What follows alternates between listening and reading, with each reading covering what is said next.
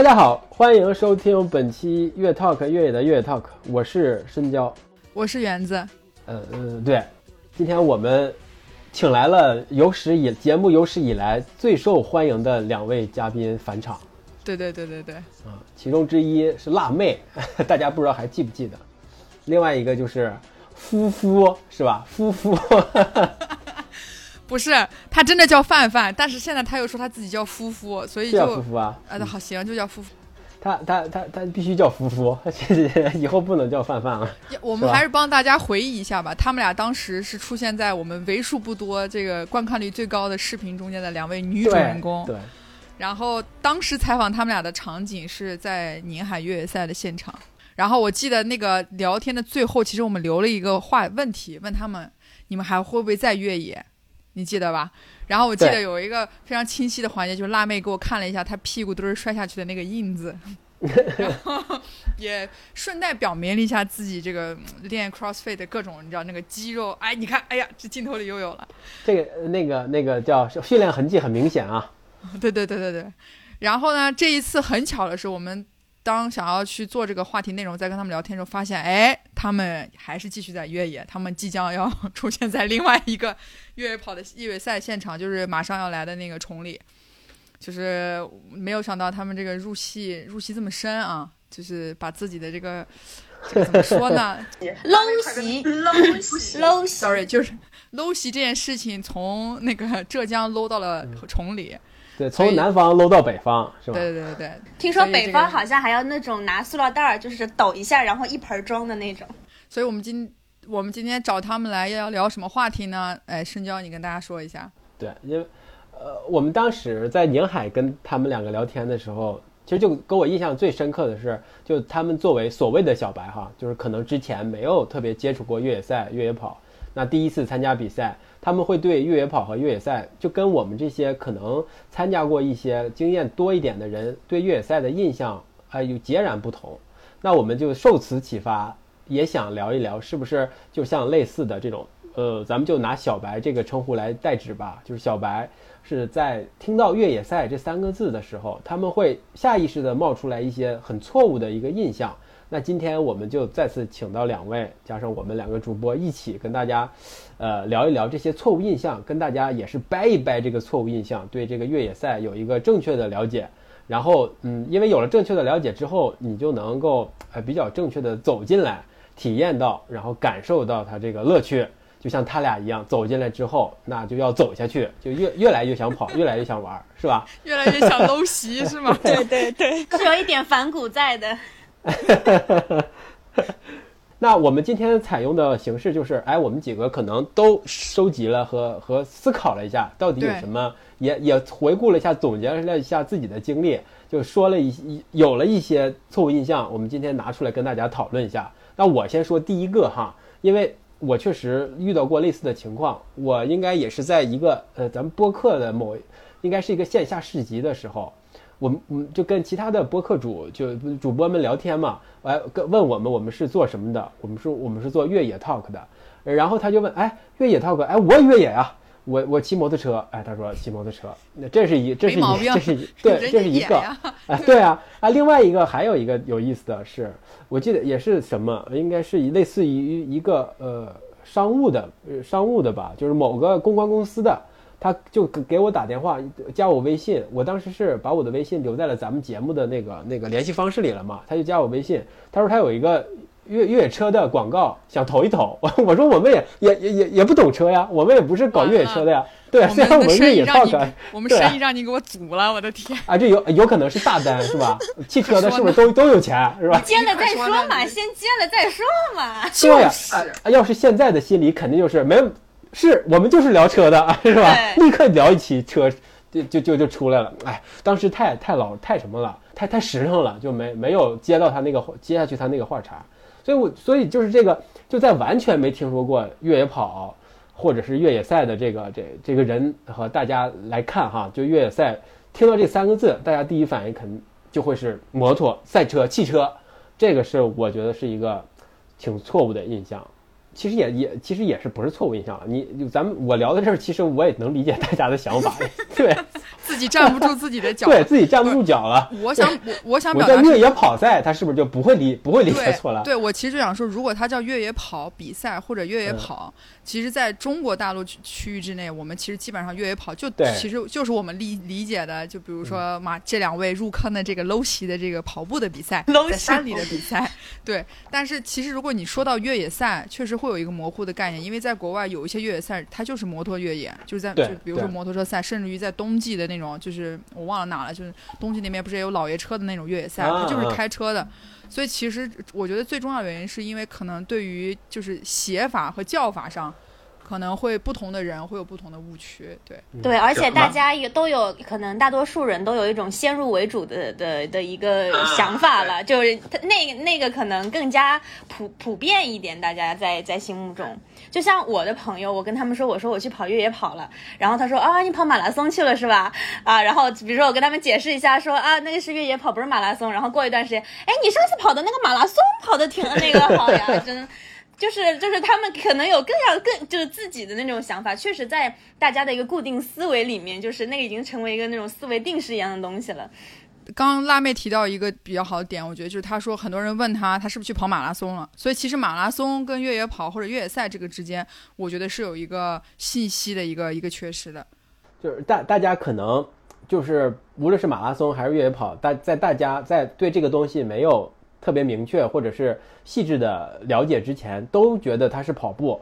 那那那跑步叫什么名字都一样啊，就是无论是马拉松还是越野跑，对他们来说可能意义都是一样的。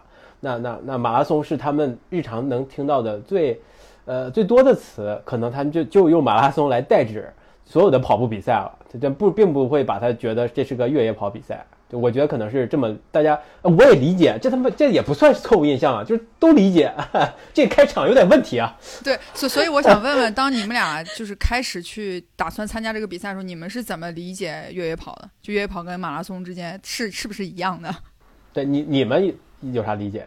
那其实就是最直观的理解，就是呃，马拉松可能是更多是在城市啊比较平坦的道路，然后越野跑嘛，就是越野嘛，漫我就像上次说的一样，漫山遍野，翻山越岭，对，就是要有一些很就是比较贴近自然的一些呃场景。我最开始觉得就是越野跑是不是门槛会更高？就是我需要马拉松跑的能跑下来了，我才能够去跑越野跑。就是我最开始会觉得可能越野跑是在马拉松之上的一对个这个这个我觉得是是准确的哈，就是符合我们今天定义的，要是一个错误的印象。呃，因因为有些人会会说过是吧？就是咱们这个周围的朋友或者是一些媒体会有这样的一些一些导向吧，就会说，呃，这个路跑的终点是不是就是越野啊？就是可能会会会。对，会会引导大家觉，呃，是会把这些运动项目做出一个一个分级，可能觉得其实它也不是分级，但是大家就会下意识的觉得，呃，这个是不是更高级？越野跑要比马拉松、路跑高级，那铁三是要比越野跑还要高级，那那那还有更高级的吗？还有吗？问问红牛，呃，cross crossfit 算高级的吗？但是我们想跟大家说，其实越野赛跟马拉松之间并没有一个本质的这种递进关系。对，对或者是说一定要怎么样，所一定要怎么样，然后才能怎么样，就是没有一个因为所以或者递进这种，我就它是，但是这这两项运动在开始之前有一定的运动基础，你得跑过步，你得知道对吧？这是各方面的身体极限、速度各方面你适不适合，对这个是这个是肯定要的。那正好也就过渡到下一个问题，是其实当时范范在群里发了，就如果你一看到越野跑，想到第一个问范范就说，就是按照他第一次的感知，就觉得越野跑风险很高。对，因为我们就是我们被邀请去参加上一场宁海的比赛的时候，我们就在网上搜嘛，就觉得，然后就不小心就看到了一篇就是下坡的时候摔跤的帖子，哇，真的摔得头破血流是吧？防蛇粉。然后顺便辣妹也体验了一把，就是屁股墩儿。对，然后当时就觉得，嗯，是不是可能这个比赛稍微会有点危险啊？会不会有一些风险在里面？关于风险这个事儿啊，我觉得那个就是因为我我也我也我也会想嘛，就是因为呃咱们这这个越野跑，在我在关注这个越野跑的时间也足够长，偶尔也会听到一些事故，呃，甚至是非常严重的事故，就包括国内啊国外的。就就会会存在一个这样这样的一个事情啊，它它我们肯定是不能避讳啊，这个越野跑比赛啊，它是有一定的风险性存在的啊。那那我觉得，嗯，你要重新定义定义什么是越野跑活动呢？我可能会觉得它是一个，呃，参赛选手他必须得得得知道知道这是一个有一定风险的运动，而且它是一个以你的身体就直接让你的身体进入到一个自然环境。呃呃，一个荒野环境当中，用你的身体作为一个直接的工具，就并不是有有有什么车呀啊，有时候像之前刚才提到的什么越野摩托呀、越野汽车呀，就没有这个，就是纯粹靠你的身体去在在这个自然里边去去移动。那那那最终，你想获得什么呢？获得就是一个就是很很非常的体验，你在日常的生活当中呃没有过的，就呃体验不到的一个体验。就无论是好看的风景，或者是那种克服艰辛。然后几十个小时之后完成了比赛的这种快感，呃，是会有的哈。就是你最终的目的是为了获得这个快感。那所有的参赛选手其实应该是知道的哈，因为他他的前提就是他是有一定有一定风险的。你需要你在你的身体角度你要足够的训练，同时你要在你的心理角度，你可能要要要知道，就是要接受这个是有风险的，就是你要做做这种双重的。双重的准备，呃，甚至哈，有可能你是不是在参与一些呃，真的是难度很高的，呃，距离很长的，呃，一些比赛的时候，你还可能还要掌握一些野外的生存的技巧，或者是一些野外的医疗救助的技巧，这个可能都是需要参赛选手来，呃，来来自己为自己的安全负责的。我觉得这个是参加越野跑比赛的一个前提哈，你你要知道它有一定风险，然后你要为。呃，为这个风险去自己为自己的安全负责，不能把你自己完全交托给这个组委会啊，让他来给你的安全负责。这个我觉得也不是一个正确的一个面对越野越野赛的一个一个方式。呃，那你推而广之的话，其他有有这种危险的一些一些运动，有一些风险的运动，你可能会需要同样有这样的心态吧，就是你要自己为自己的安全负责。那那所以，我我的意思就是承认越野跑比赛它有一些危险。尤其是这种硬伤哈，摔倒了，还有屁股墩儿 是吧？这种把屁股摔成好几瓣的这种这种硬硬伤的风险，但但对，但前提就是你得你得知道这个是有风险的，然后你得自己为自己负责。对，这个就是我觉得在面对风险的时候一个态度。我承认它有风险，还有吧？园子，你再说一个啊！你再说一个有什么？你有一个什么错误的观点或印象之类的？我觉得我听到最多就身边有时候开朋友开玩笑都会说越野跑是大神才能玩的，一般人别跑。我觉得这个也是跟刚才说那个马拉松递进，我觉得会不会也是大概有一个同样的意思？其实我们最初也有这样的一个一一一个一个想法，呃，就当我们的朋友邀请我们去跑越野跑的时候，然后我们脑子里面就想啊，越野跑。我，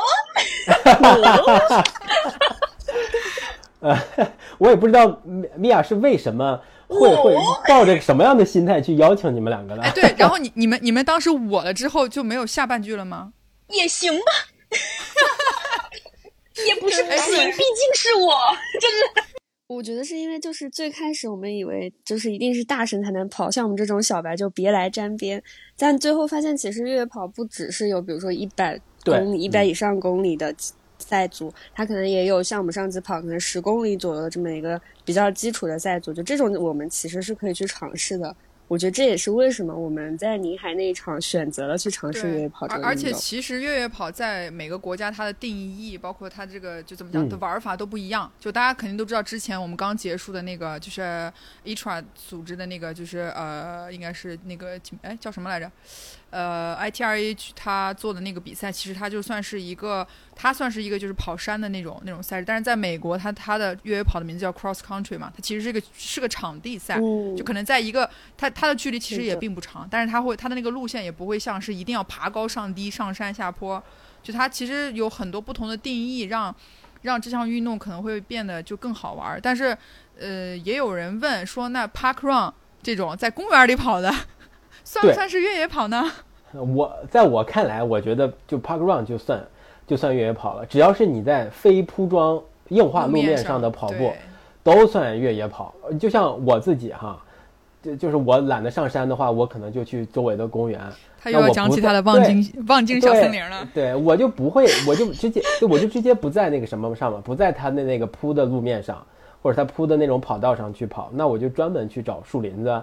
找那种土路，呃，去偶尔去跑一下，就那样那那样的话，就我在我看来，这就算是算是越野跑。哎，但你这种会不会是自己给自己找心理安慰，就是为了营造跑个越野跑而去钻小树林儿的这种跑法？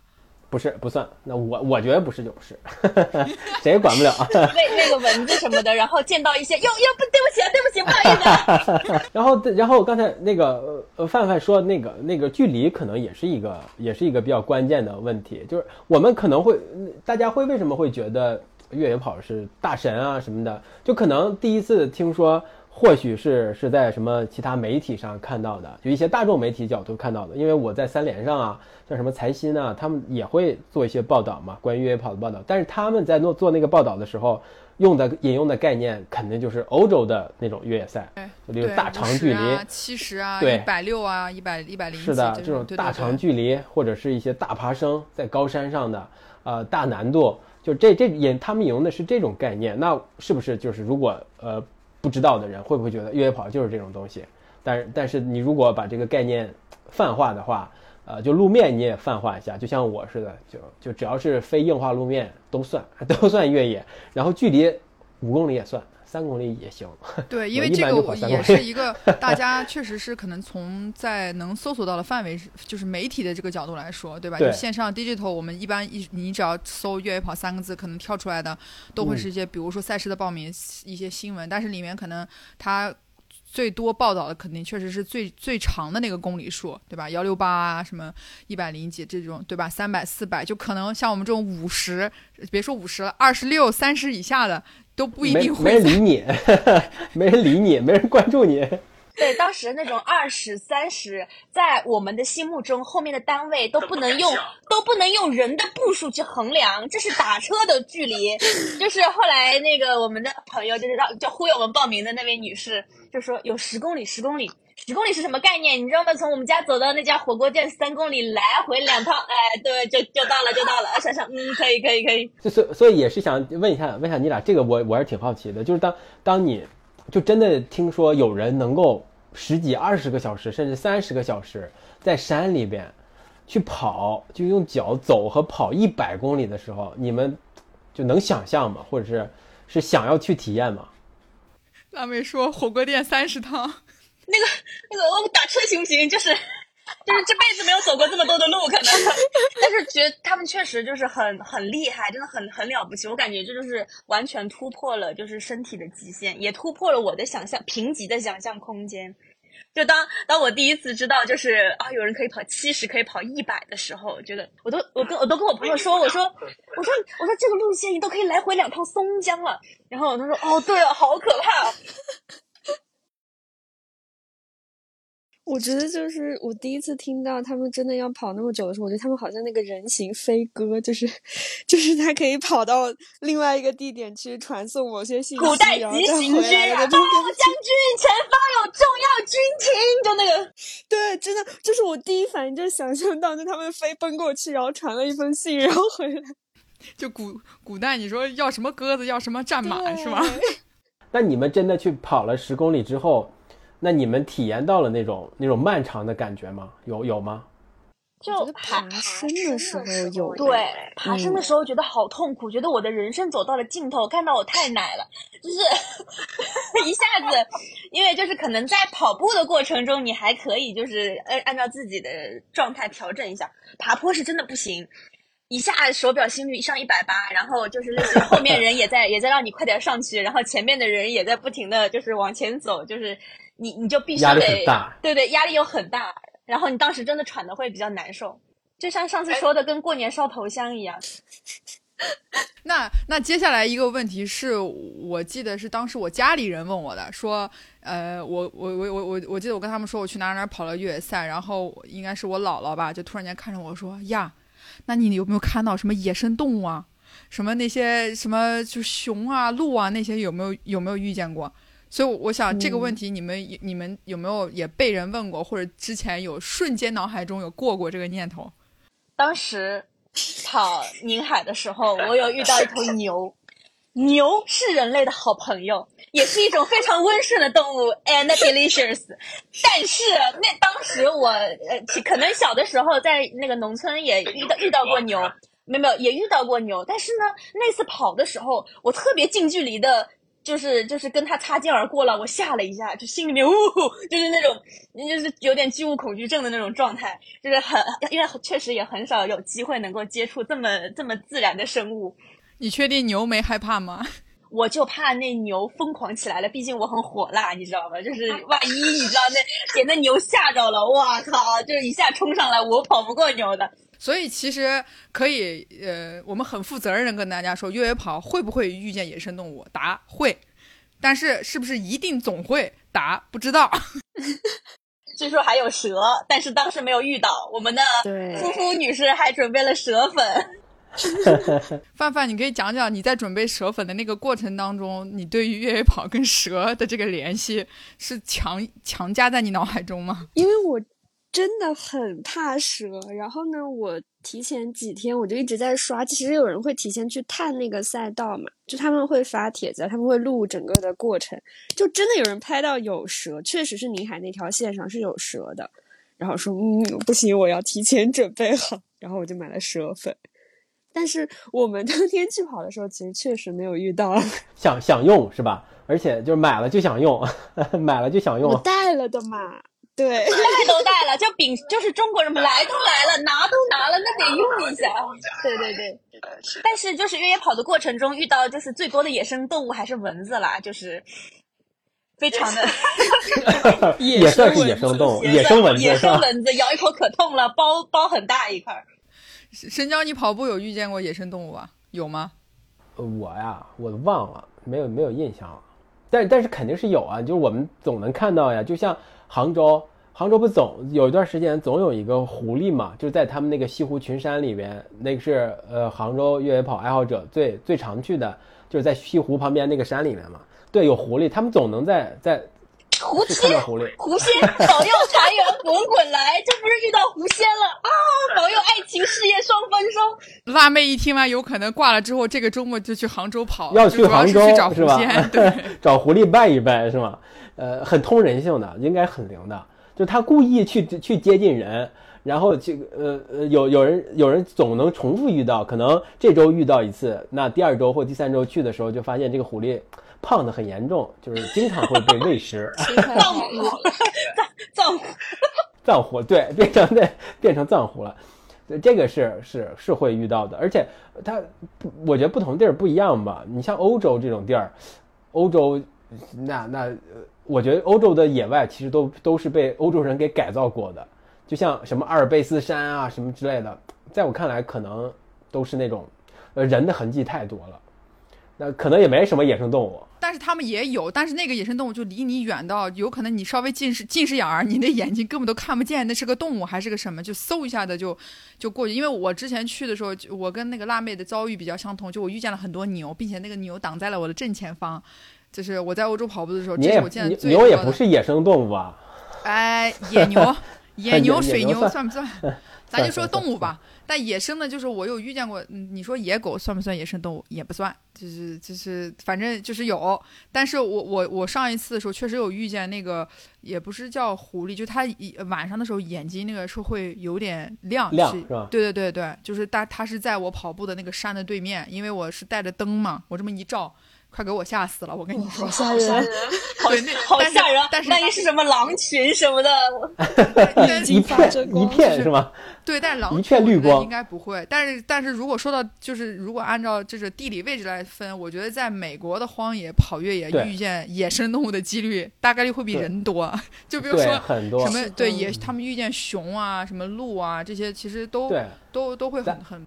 咱不跟谁赵赵凡也聊过嘛？就是他在美国是犹他州那边，就是那边荒漠嘛，戈壁那边去跑的话，他会他会遇到响尾蛇，他会遇到遇到遇到，应该是是什么？防蛇粉链接发他一下。是野，应该是野牛吧？还是还是那种麋鹿啊？就是特别大型的，其实非常危险。脚脚那种圣诞老人的圣诞老人的，哎，那叫 Jingle Bell Jingle Bell，然后他就，对，就是那个。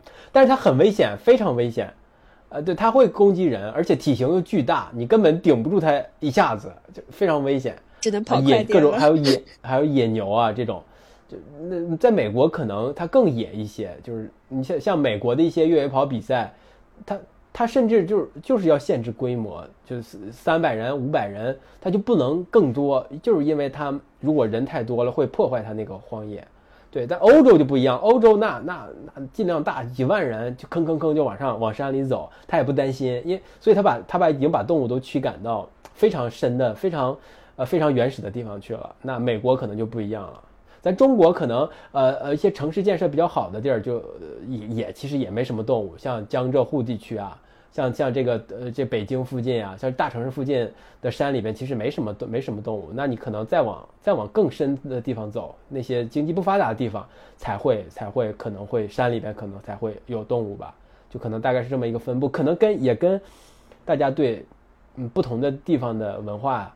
呃，人们对自然的一个一个一个态度有关系，我觉得就是呃，会会会会，你能决定了你能不能在这个这个地方的越野赛中碰到一些非常原始的动物，像像咱们这只能碰到家养的牛。对啊，还有就是在野辣妹啊，就是野野辣妹，野妹，在野辣妹是什么梗啊？就是野生野生辣妹，野生辣妹。我第一反应，你一说野生辣妹，我脑海中想起来的是野生辣条。就是说到辣条，就是我我觉得就我们得过渡到那个关于装备这一块了，因为我记得，就是刚我刚开始进入到这个行业里面，从立得脸开始就开始做比赛那时候的时候，我自己的一个误区就是，我自认为会觉得马拉越野赛的装备会比马拉松的装备要贵，且技术含量要高，且看起来又就是就是啰里吧嗦带的东西要多。但是啊，就是我们俩在刚开始跑的时候，我们反而就是没有刚刚开始没有很关注这个装备，因为可也可能是因为跟跟我们跑的距离比较短也有关系。我们当时就在想，嗯，有必要吗？然后等到后来，就是也是我们朋友跟我们科普的，说确实，因为比如说会有缺水啊，或者那些那那些那些情况的时候，其实那是需要备上那些东西的。他是不是想卖你装备啊？就让你消费？他他们他们品牌并没有出这些东西，他可能就是真的是确实也是真心在提醒了。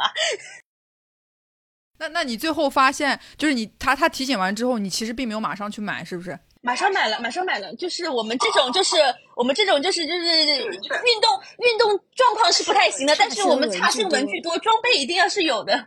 我我记得印象最深是上次范范说他们买了医用的压缩袜。对对的对的。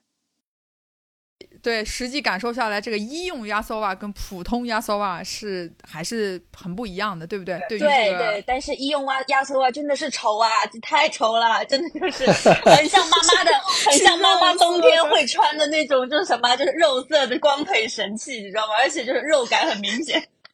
所所以所以你们知道越野跑这个里面其实装备我们有一个叫法叫强制装啊，有我们因为收到那个就是表表格的时候，上面也会提醒，就是要有一些强制的一个装备。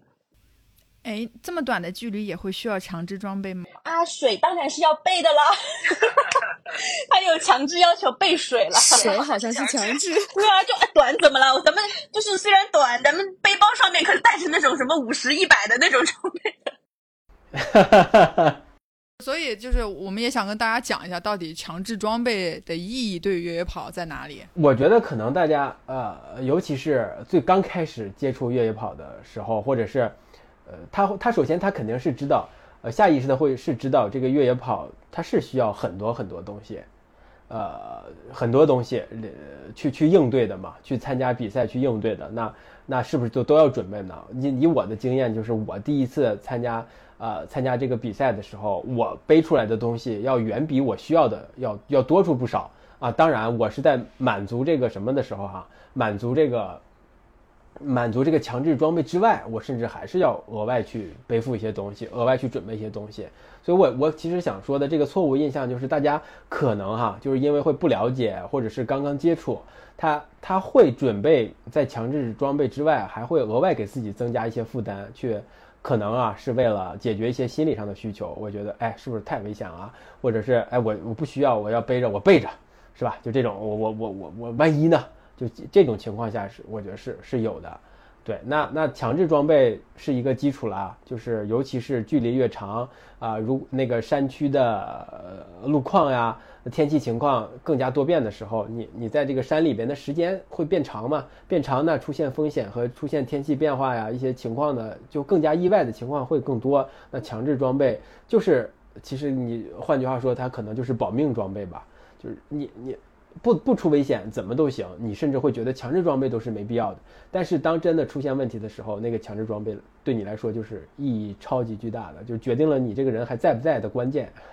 对，在不在？就像我们当时就是呃，还带了那个就是就是防冻的那个毯子，就是生怕生怕出现。我就想着，哇靠，那么热的天，衣服都想脱没了，还还带了一个防冻的毯子。这就这就真的说明，其实我们每个人就对于自保来讲，肯定是要有一个一定的意识的，因为你是自愿参加这个赛事嘛，对吧？所以对于就是就像辣妹刚说，很可能自己心里都觉得这么热的天会不会被热死，但是也要做好防防冻的这个准准备，万一关键时刻还能拿出来挡一下，就是有什么尿急的事儿，然后也尿，每次给一个这样撑撑起来。对这个这个，刚才辣妹说的这个，其实真的是很普遍的心理，就是任何人都我觉得都会有哈，就是哎，这个东西有必要吗？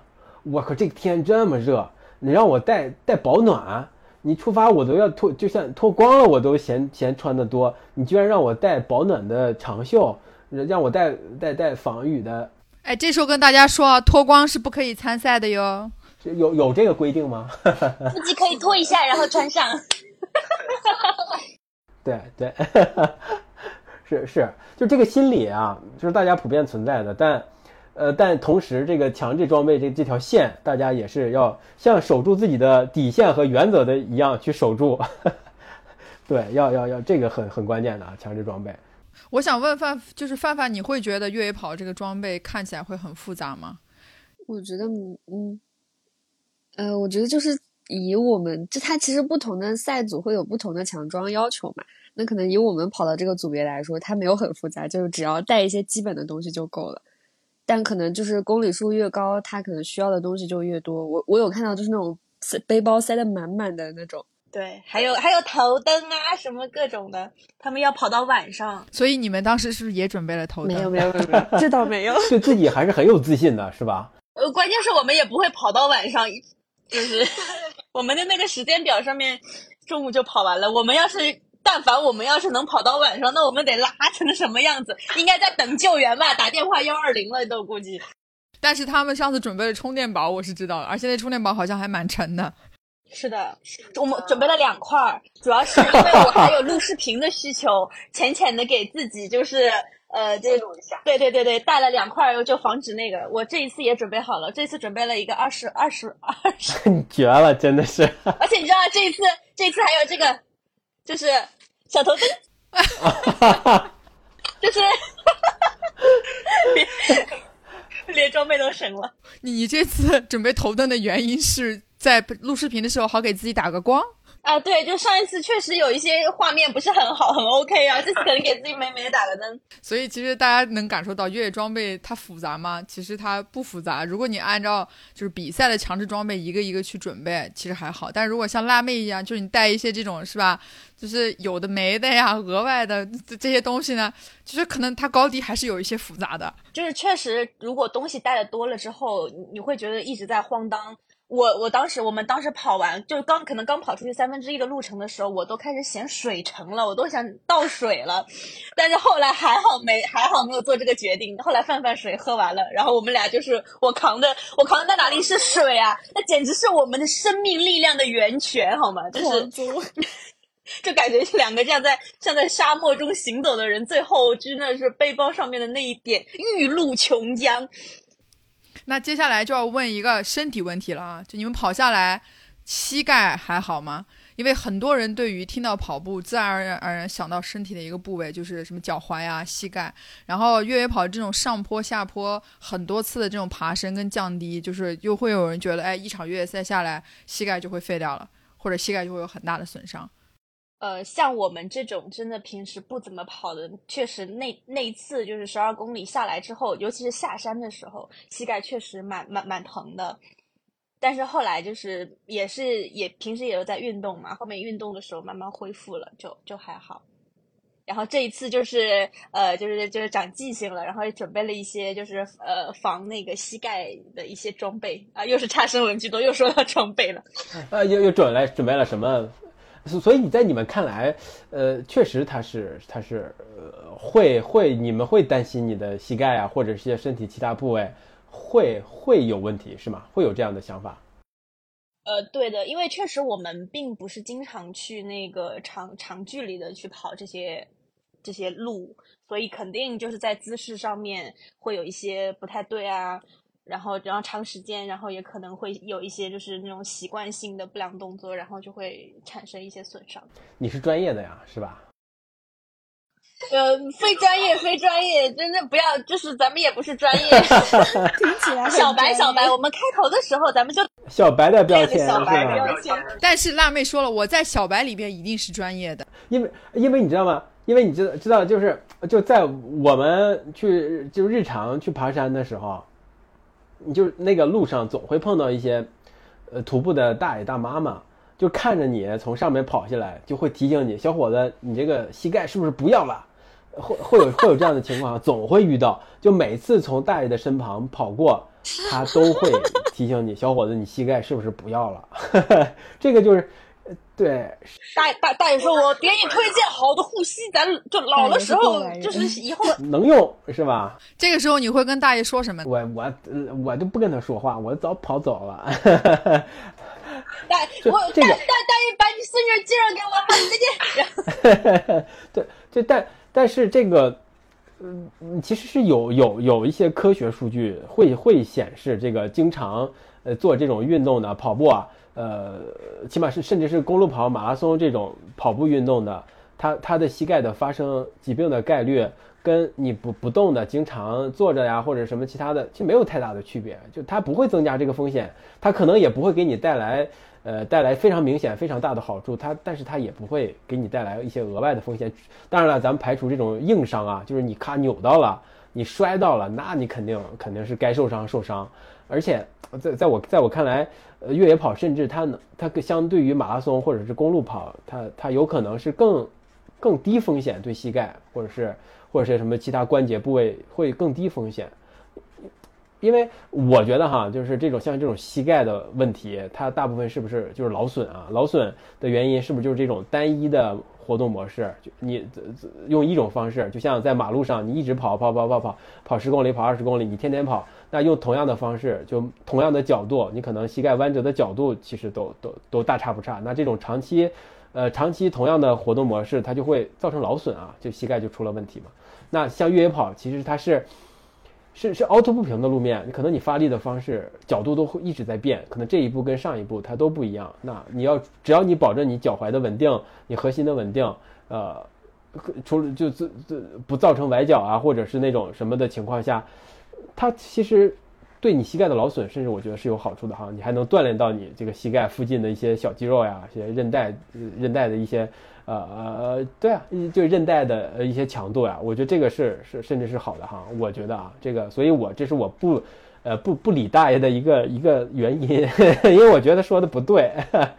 也可能就是你也你也没法停下来跟大爷说这么长时间，你说是不是？反正他心里面就是，哎，不听老人言，快乐好几年，哎，就是。范范你怎么看？我们当时其实我觉得比较压力比较大，就是下坡的那个路。对。因为其实我们平时训练呀，包括我们去健身房是没有下坡的这个感受的，因为那个下坡真的很陡，所以就是那个下去之后，我们当天可能确实膝盖有一点点就是比较酸痛的感觉。但第二天、第三天基本上就慢慢就回来，就不是那种持续性的不舒服，就是还是，但是你们后期其实也是有做一些，比如说一些运动，刚刚像辣妹说，尽量去缓解这样的，就是你们有下意识是知道说要做一些恢复啊什么的，让他不要有对的这样的一个疲劳，甚至还去了放松的爱马杀鸡了一下。哈哈哈哈哈！这才是重点，这才是重点吧？没错，对，哎，确实很爽，而且就在你肌肉极度就是刚刚运动完之后，哇，那来一下天堂。对对，我觉得那个范范提醒的那点也也对，他你得循序渐进啊，你呃，你得训练自己。你看你在日常健身房的时候。你是用不到这种下坡的方式的。那那你突然间你要下一个坡，肯定很难受。呃，那那那这还是十公里，那你你你如果直接去跑个一百公里，你是不是就完蛋了？这，这肯定会受伤，因为没有循序渐进这个过程，肯定会受伤。对，所以运动这个东西，循循循序渐进是一个是一个既不负责但是又好用的建议。不过刚刚才那个辣妹拿出来她那个小头灯，我突然想到了一个挺有意思的，呃，挺有意思的那个那个点，充电宝头灯。对，就是有些人会觉得，呃，是会会产生一个疑问啊，就是那些人跑一跑一个一百公里，那十几个小时、二十个小时、三甚至三十个小时的啊，啊，他晚上睡不睡觉呀？这个你们会有这样的疑疑问吗？问过，我们问过，我们说晚上就睡不睡觉？在哪儿睡？睡不睡觉在哪儿睡是吧？对对对对，就是当时说啊，跑一个晚上，因为我虽然就是我们也也也有过熬夜通宵的时候，但没有过跑一个晚上，对，是有点绝牛了。但是他们就是应该好像是会会会找一个一个一个比较就是合适的地方，会睡那么几个小时吧。会的，这个点这点其实是是会的啊。呃，我我我那个我在没有跑过。通宵的这种之前，我也甚至会会会会想这个问题，说我要不要在那？对我要不要在哪个补给站睡哪？睡呢？我不困，我要要不要睡呢？还是我我我困了就就就就怎么办？而我的其实是就在我的经验，我跑完了，我的经验就是 我跑的困的不行了，我就 歪在了路边睡了一会儿，然后醒来一只牛，对。就是都是那时候都天都天都亮了，但是我已经困得不行了。就经过了一夜，我天都亮了，但是我不行了，我就躺在了路边。但是前不着村后不着店的，实在没地儿，没有床可以供我躺，我就在路边躺了，坐了一下就睡着了，几分钟就起来了。而且我我这是我的也是我的个人经验哈，我会觉得，我会觉得就是夜晚嘛，我会不会特别害怕呀？呃，就如果是是呃，就是参加这种一百公里嘛，因为距离非常长，即便是有几千个人一起跑，你也很有可能你前后左右都是没有人的。那如果你在进入到了一片荒林子当中，是不是会害怕呀？你们会这样设想吗？我当时是会想的哈，我就我靠，那是不是得吓死啊？本来胆儿就小，晚上睡觉晚上睡觉都不敢自己上厕所。但是 但人在极度疲惫的时候，就是爱爱咋咋地吧，老子困死了。那那你总有清醒的时候吧？对。那那你晚上总有清醒的时候，那个时候会不会害怕？你们有没有想过这个问题啊？当时我是想了哈，就我我靠，那我这个对我来说可能也是个挑战。半夜的时候前后没人，我那那那，万一我过到过了一个什么墓地啊，或者什么遇到了一个陌生人啊，该怎么办呀？我心中默念二十四字核心价值观，跟陌跟陌生人说要不要一块儿陪我睡一下。跟老牛牛牛陪陪我。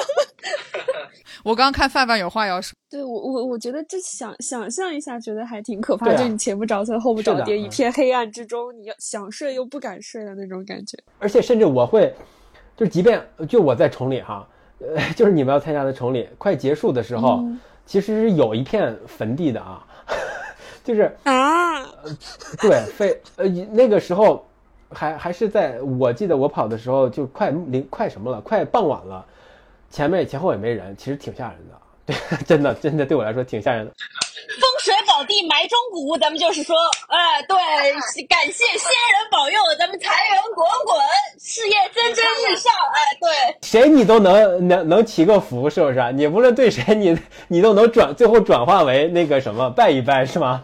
泛泛神话，就把所有人都神化，是正念。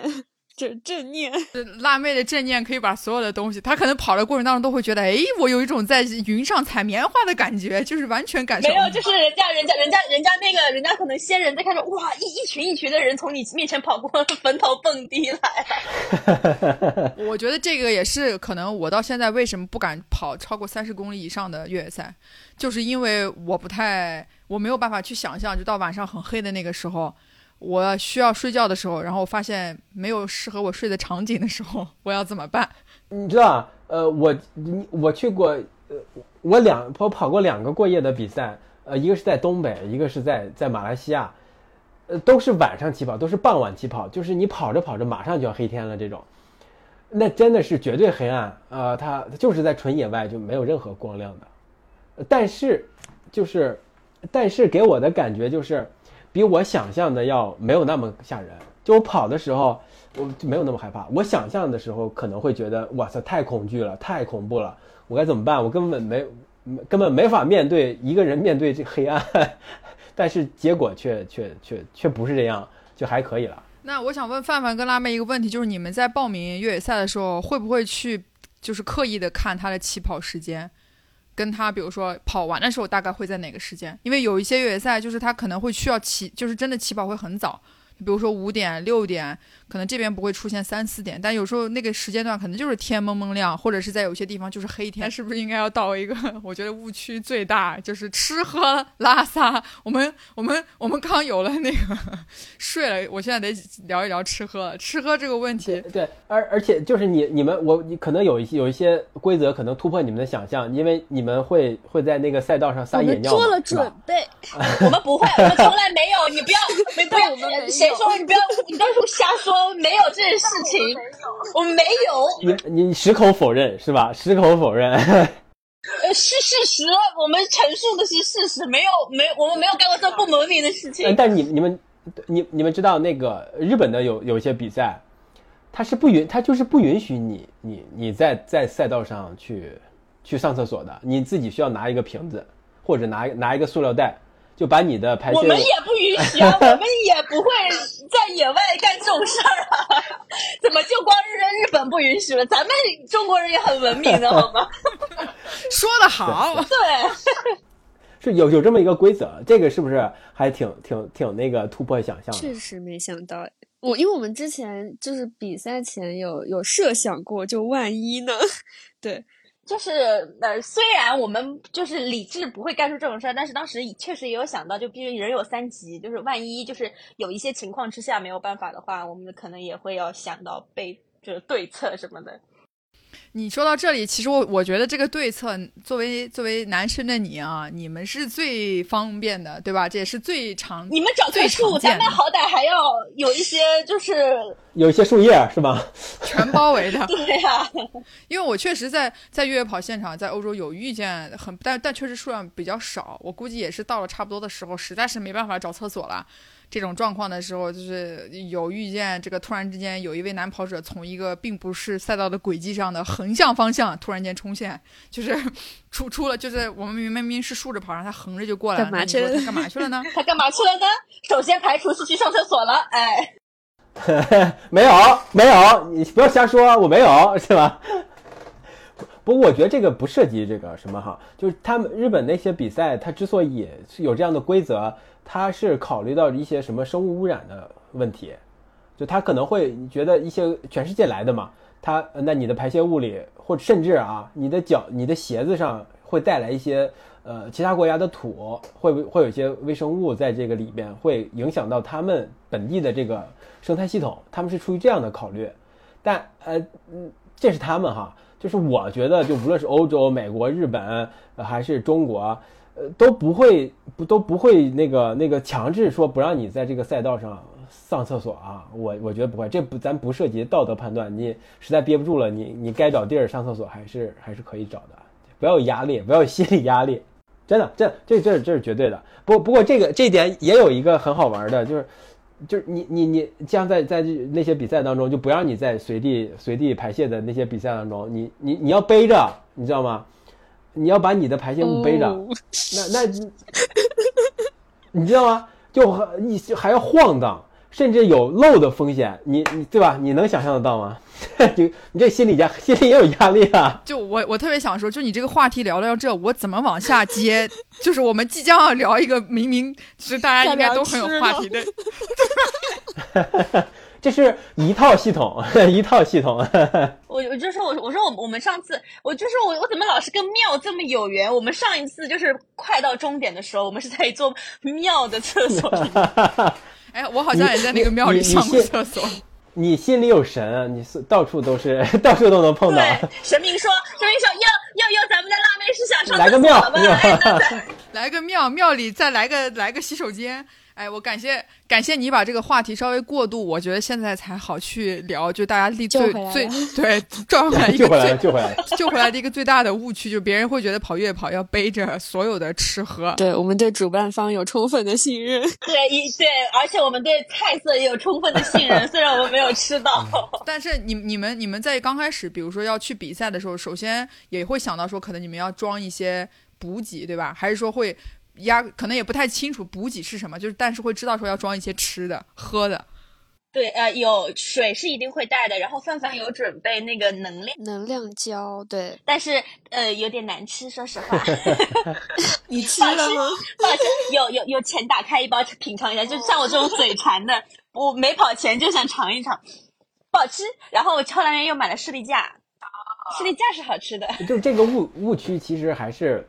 那个来源于没经验嘛，是吧？来源来源于没体验过。就像这种体验过的，那下一回甚甚至都想带着带着袋儿，我们不带自己不自己带吃的喝的，我们带着袋儿去组委会拿吃，连吃带拿，甚至都会有这样的想法，是吧？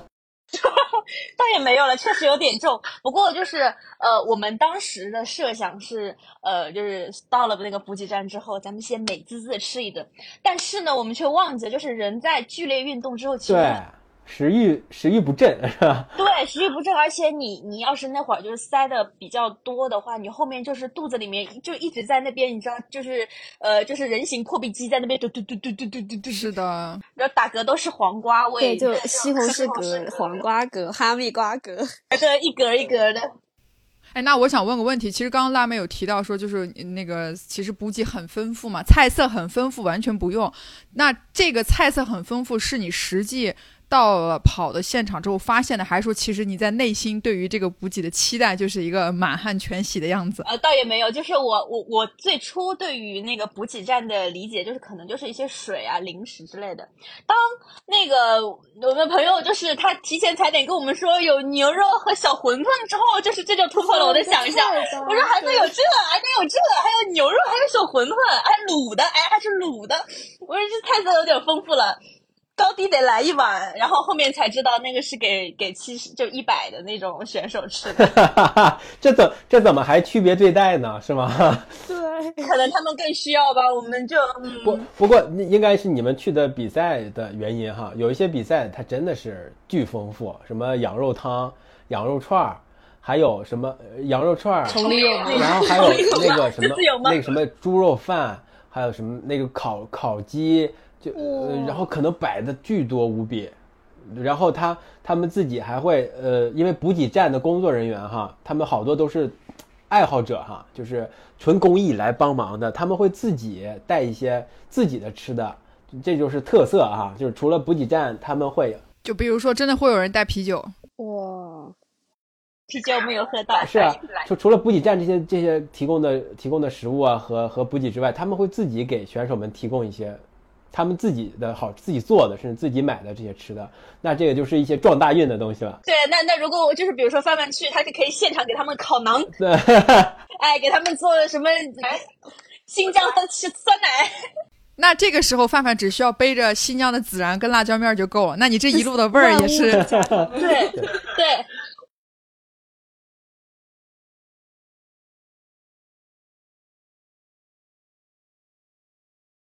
所以其实大家听完有一个很明显的感觉，首先到底需不需要背着所有的吃喝？答不需要。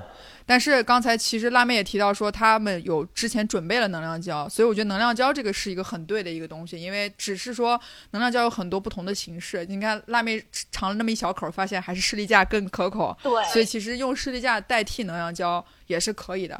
但是也我我我见过之前我有朋友问过我，就第一次跑越野，他当时跑的是多少十二十吧。然后他买了很多盐丸，然后他就问我说：“盐丸是不是得买特别多？”然后我很认真的跟他说：“首先第一，我从来没有吃过盐丸在路上，因为我觉得那个东西，就是我我我不太知道那个要怎么下咽，是比如说就水就吃啊，还是像口香糖一样嚼一嚼，还是怎么样一个情况？所以我当时就只是选择准备这种能量胶，能量胶里可能会比如说有就是有那种特别甜的。”或者是那种带谷物的那种，就比如说你嚼在嘴里就是咸的，所以我是用这样的方式去代替，就是可能需要真的补充能量的这些物品。因为我当时想想到盐丸的时候，我就想到就是应该长途跋涉，大量就是出汗的，才能需要这个盐丸。就是我像我的话，我还是希望就是它可能以另外一种食物的形式撒在我的肉，撒在一些烤肉上面，可能我这个能更能让我撒在我的肉上，撒在我想吃的烤肉上面，可能更能让我接受。但但是盐丸确实还是不一样嘛，因为它它里面其实其实不只含有那个就是盐里的那个钠元素，它可能重要的是那个钾和镁，这这个是你在这会对你的心脏会有一些一些保护，就是你在高温高高高出汗的情况下。这个这些元素的流失还是比较大的，那你这时候补的话，会会会是会有一些很重要的作用的啊。当然这个就是因人而异吧。如果强度没有那么大的话，你可能喝一些运动饮料啊，你吃一些真实的食物也是能把它补回来的。而且呃，我们其实并不需要把所有的吃的喝的全程所有需要的所有的吃的喝都带着，但是最基础的是需要你你说你从一个补给站到另一个补给站这个距离，可能你需要的一些吃的和饮水。呃，吃的和饮水你要要背着，就以防会呃会会有一些问题存发生一些意外，就能够让你在一定的时间内，起码让人救你的人过来的这个时间，你可以通过吃啊喝呀来来对来自救。重要的是，其实你也你也不是饿呀，就是因为你吃这些东西可能会会让你会让你补充热补充能量的话，就不会让你失温，或这这个可能也是另外一个原因吧，就不是并不是可能真正的饿，你吃一点东西会。会会对你来说是是是很很好的，对，而且在而且我就真觉得就是咱们国内的这些越野赛就是一个赛一个的，就给自己的补给增加花样，甚至都烤全羊都甚至 有可能啊啊，真的真有可能。那好棒呀，就是你到了中国，不得有点中国特色烤全羊？我就是说，但凡但凡我我们补给站有这个，我跑第一。我跟你讲，就是。你确定你是跑第一吗？你应该到烤全羊那儿你就站住了，你就不走。对啊，就是那得优先冲到补给站，然后在那狂吃，吃完之后就是再跑。我感觉刚刚范范好像有话要说。哦，没有，我就想说，就是我们当时知道我们那个补给站可能跟其他的补给站就是吃的菜色会 少很多，我们还有点失望。好失望啊！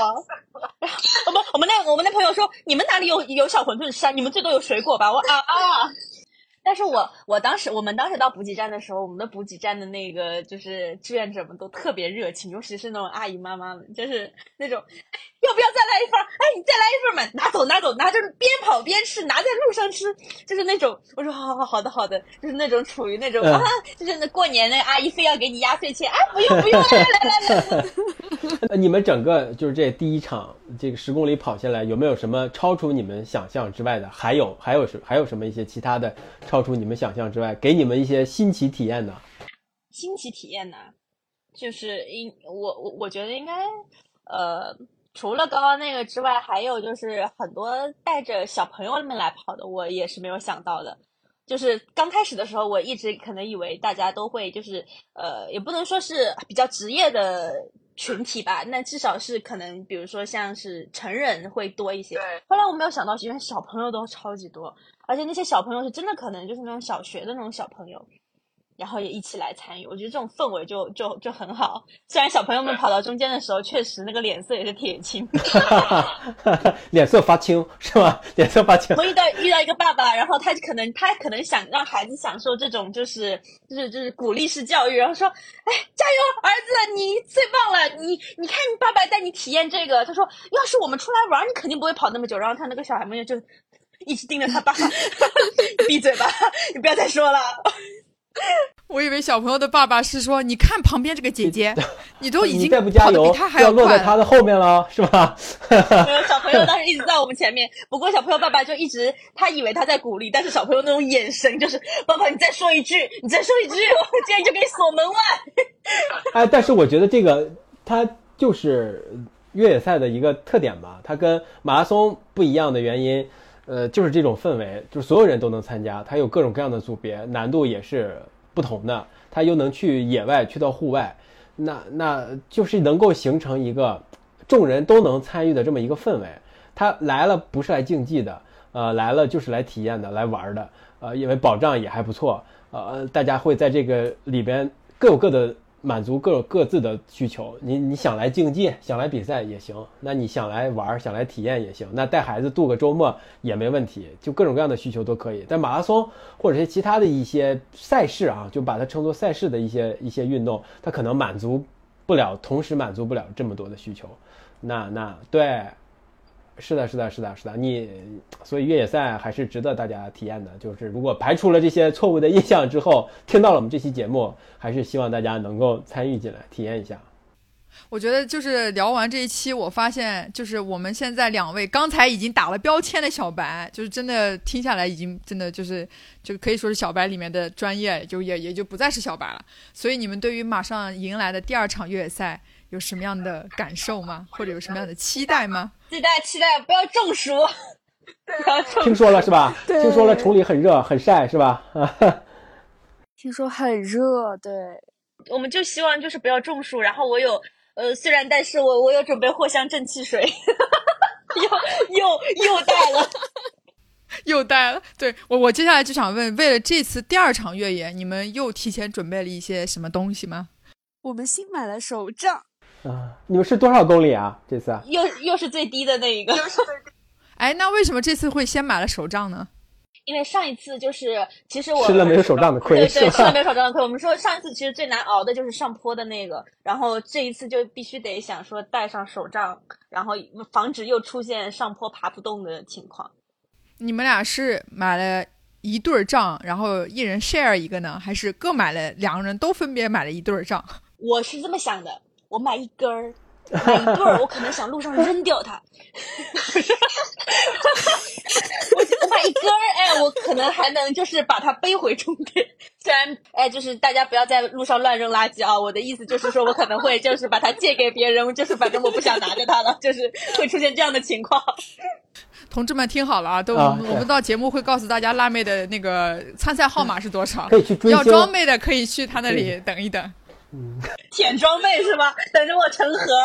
我我也是买了单支的，因为我想说两个，其实那个杖就是你觉得它没有很重，但其实如果背在身上一直长长长距离的话，会觉得它有点重，所以我就也只买了单支。而且买贵的，贵的就轻。对对对，而且得买贵的，买贵的就舍不得抛弃它。所以除了杖，除了藿香正气水，还有什么？哦，我这次有有有带带髌骨带啊。要保护自己的膝盖是吧？哦，我我平时有有那个跳操，然后就打那个 BC，然后也有打拳，然后我本来就有髌骨带，就是保护一下膝盖弹跳什么的。然后这一次我想把它带着，但是我可能会到到时候取决一下我的整一个情况，如果嫌它碍事，我可能也会把它摘掉，然后把它扔掉，是不是？这个倒是可以背一背，因为髌骨带是很很小的啦。大家都在路上监督你，不会不会不会不会。范范，你有带什么跟辣妹不一样的东西吗？其他的好像没有，就这次好像唯一补充的就是补了那个哦，对，还有个号码别号码牌的那个扣子。刚因为他是拿别针别的，然后我就别在衣服上面。我刚跑，我的别针开了。会不会是因为你动作太大呀？对，有可能是腹部脂肪堆积的比较厚，就是你知道，就是能把把别针弹开了。把别针弹开了啊！所以你们专门买了那个别号码牌的那个号码扣。对，那个扣子感觉会方便一点，不然那个别针其实要是扎到了还挺危险的。逐逐渐趋于专业呀，是吧？对，我都你看他们准备这些东西，医重点他连医用这些，对。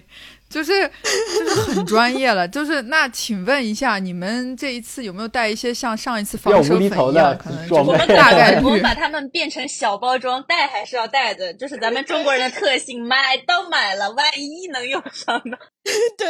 哦，今天特别，今天真的特别特别开心，能跟你们再再聊一下你们，但这次又是跟上一次我觉得不太一样，比较奇妙的是在出发前。第一次我们聊是在跑完后，这次在出发前，所以就为什么最终最后就想问问你们的一些期待，是因为我们也很期待你们这次跑完之后带的这些东西跟 跟这个这个我对还有一个问题就是你们自己的内心准备好了吗？就对于这场赛事是不是会跟第一次有一些不一样的心理感受？我们我们每一次其实都是抱着一种就是。呃，就是可能就更像玩的心态过去的，也不是说就是要给自己特别大的压力，因为我们就是从内心来讲，我们觉得我们自己是渣渣的状态，就是享受运动的乐趣。对，然后我们虽然还没有达达到就是那种享受竞技竞竞技冲刺的那种高度，但我们的乐趣就来于先先来自于参与。我觉得你已经很竞技了。那范范范呢？我觉得就是这次感觉稍微有点虚，就没有上次那么信息十足，是吧？对，就可能因为看到太热了，因为没有跑过这么热的天气嘛。那我觉得还有一个比较那个防晒霜还是要多多多涂一些。对，中间我觉得如果即便出了汗，还是可以补一下的。中尽量不要，比如说晒伤啊什么这种，还是要注意一些，毕竟美美的嘛都。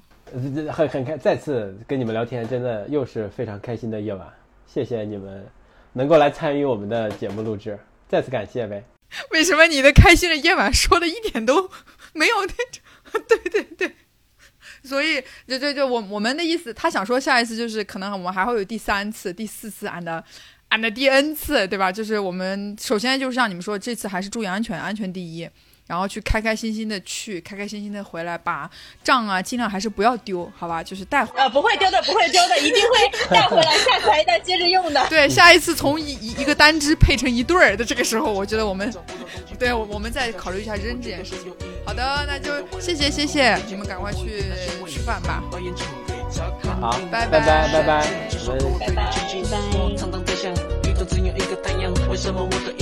都像。站在幻想，跟我一样喜欢模仿的朋友们，崇拜世界太多心脏这种每个人在这画面，我们感情永远让我看不见你到最后，只是一个结果的本身。怎样的过脸，找不到自己的讽刺，老师在讲，到底有没有在听啊？我告诉你，做自己，谁的眼睛最大的敌人就是那内心的自己。